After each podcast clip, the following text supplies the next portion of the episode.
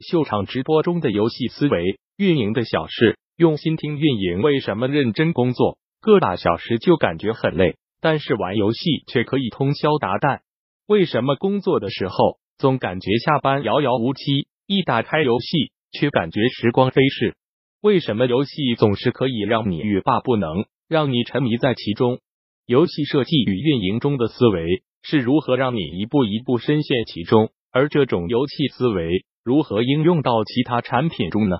今天我们来看一看游戏思维在秀场直播平台中的体现与应用。秀场直播是直播行业的鼻祖，在电商直播、游戏直播出现之前，秀场直播就早已存在。并且持续低调发展中。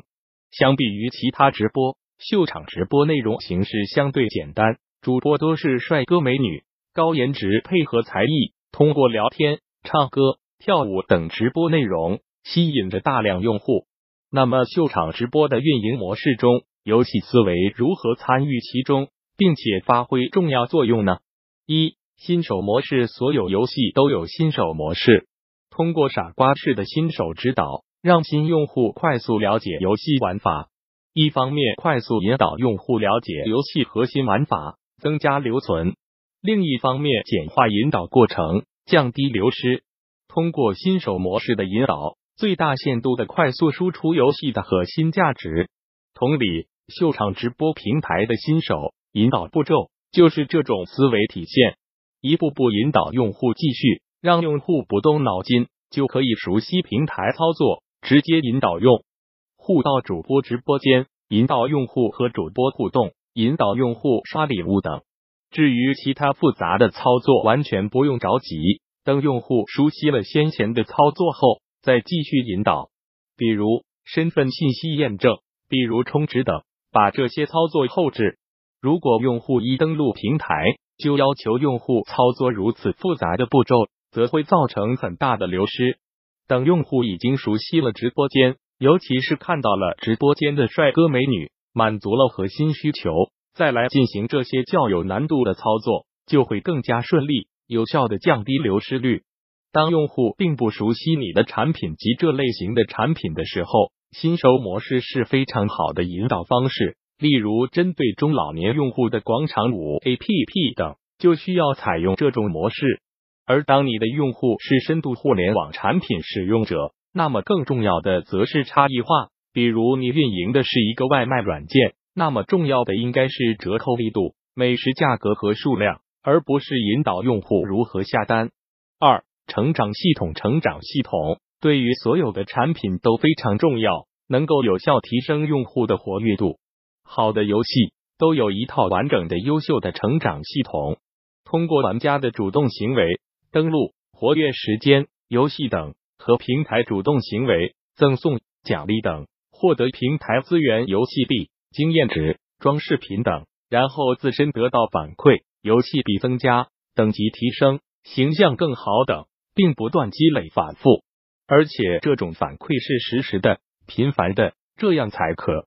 以让玩家不断获得刺激，从而沉迷其中。而秀场直播平台。也建立了完善的成长系统，用户登录平台奖励虚拟币，累计在线时长达到要求奖励虚拟币，充值获得虚拟币，累计聊天次数等都可以得到成长系统的反馈，或者是等级的提升，或者是得到平台反馈的虚拟币。普通用户的等级提升能够获得更多的用户权限，比如更换用户头像、更改用户姓名、优先发言。出入房间特效等等，积累的虚拟币可以赠送礼物给主播，不断的刺激用户，积极给予用户反馈，让用户投入更多的时间和金钱。这种成长系统一般来说需要满足两个要求：反馈要及时，等级可以多，但是难度不能高。就像是爬楼梯，台阶可以成百上千阶，但是每一级是轻松快速的，然后每一个台阶都给一个积极反馈。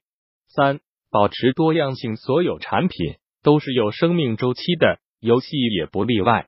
但是，通过不断提高游戏玩法的多样性，不断的给玩家带来新鲜感，能够有效延长游戏的生命周期。比如《王者荣耀》这样的 MOBA 游戏，不断的推出新英雄、新装备，不断的开发出新的模式，五军之战、日之塔等，目的就是持续保持游戏的多样性，不断的给予用户新的刺激。例如微信，最开始仅仅只是一款即时通讯软件，不断的研发新功能，保持多样性，增加了朋友圈、微信支付、小程序、极客视频等等，早已形成了一个坐拥十亿家用户的生态。秀场直播平台的多样性体现在哪些方面呢？幺、主播的新增。秀场直播最大的多样性就是主播的多样性，所以主播资源一直是各大平台之间争夺的重点，主播薪资也是水涨船高。二、礼物的新增不断变化，新增的礼物也能够提高用户玩法的多样性。三、互动的新增与主播互动方式的多样性，除了传统的文字沟通。送礼物沟通还不断新增其他互动方式，比如用户主播连麦功能、主播直播间互通等。四玩法的新增，许多平台内置了很多的小游戏，平台不定期举办各种活动等等，都是为了丰富平台玩法，让直播平台更加多样化。四社交元素，有很多人可能开始并没有玩某种游戏，但发现身边的人都在玩。为了融入集体，增加共同话题，因此开始加入该游戏。有人新用户的加入，则是因为身边朋友、同事甚至领导的大力推荐，这体现的就是游戏的社交需求。而同时，游戏中也包含了大量的社交元素，比如游戏战队、工会、师徒系统、情侣关系等等。游戏社交化及游戏对社交元素的有效利用，可以有效提高游戏的运营效果。尤其是腾讯系的游戏，借助腾讯强大的社交基因，似乎所有的游戏都有与生俱来的社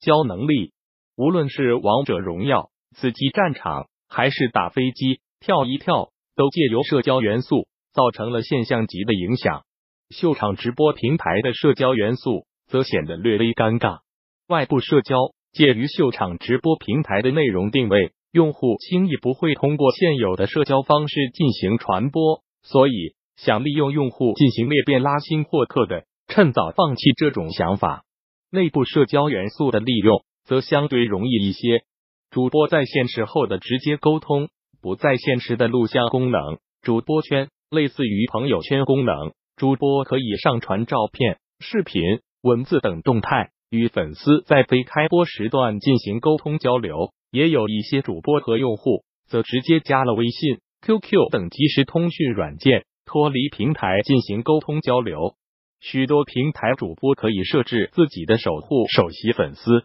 设置直播间的临时管理员等，这些都是社交元素的体现，目的就是为了增加粘性。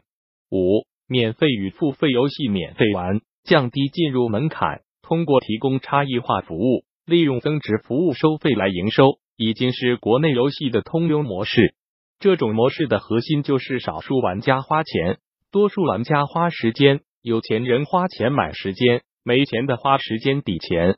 根据二零八零原则，一款免费游戏只要能有百分之二十的玩家付费，那就足够活得滋润了。而一毛不拨的零付费玩家，游戏厂商并不排斥，因为这部分平民玩家更加衬托了付费玩家的优越性。更加促进了玩家的消费。秀场直播模式也是一样，多数用户进入产品后并不会充值，而是通过花时间做活动等方式获得少量金币。平台营收还是需要靠百分之二十的头部用户。为此，平台给充值用户准备非常多的特权，比如禁言功能，禁止同一房间内其他用户发言；踢人功能，把其他用户踢出主播间。进入房间特效能够引起主播和其他用户关注等等，而这些功能的价值则需要免费用户的存在才可以体现。毕竟，如果没有了装逼对象，那么我装逼的意义何在？增强付费用户体验，弱化免费用户体验，对尺度进行一个平衡把握，这样大家都可以各取所需，愉快玩耍。六，总结游戏思维可以利用的方面非常多。可以深入研究的方式方法也非常多，例如拼多多的原始团队最开始其实是一个游戏开发运营团队，后来转向了社交电商。拼多多的很多运营打法都可以看到游戏思维的融合。拼多多的疯狂扩张也证明了这种打法的厉害之处。关于游戏，在多数人眼里也许只是好玩，很少人会去在意游戏中规则与人性的整合。合理利用游戏思维，产品运营能够更高效，有更好的氛围，让用户像玩游戏一样进入产品中，不能自拔。更多精彩内容，敬请关注公众号“运营的小事互联网运营外包服务 ”，w w w. y u n y i n g 幺六六点 t o t。